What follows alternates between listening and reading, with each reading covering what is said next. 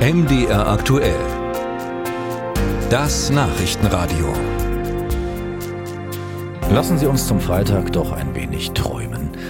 Vom Wochenende zum einen äh, und vielleicht auch von einem eigenen Häuschen oder wenigstens einer Eigentumswohnung. Das wär's doch.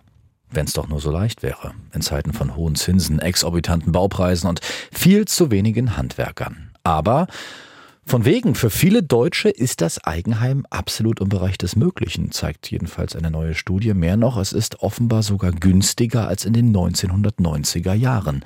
Ralf Geißler. Früher war alles besser. Die Brötchen waren knuspriger, die Äpfel fruchtiger und viel mehr Menschen konnten sich ein Eigenheim leisten.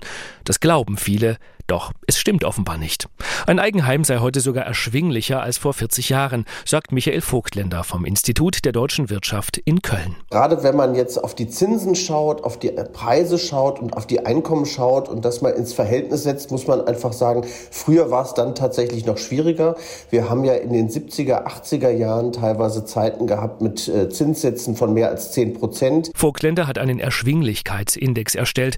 Darin setzt er Hauspreise, Einkommen und Bau Bauzinsen ins Verhältnis. Ergebnis, die Hauspreise sind zwar stark gestiegen, die Einkommen aber noch stärker und die Bauzinsen bewegten sich noch immer auf mittlerem Niveau. Also es ist erschwinglicher als äh, in den 90er Jahren. Ich glaube, der Vergleichszeitpunkt ist so etwa Anfang der 2000er Jahre. Auf dem Niveau sind wir jetzt. Trotzdem baut oder kauft heute kaum noch jemand ein Haus. Der Markt sei regelrecht eingebrochen, sagt Corinna Merzin vom Verband privater Bauherren. Einen derartig schnellen Stimmungsumschwung wie jetzt in den letzten Monaten hatten, hat es soweit ich zurückdenken kann, in der gesamten Geschichte eigentlich noch nicht gegeben. Doch woran liegt das, wenn nicht an der Unbezahlbarkeit des eigenen Häuschens?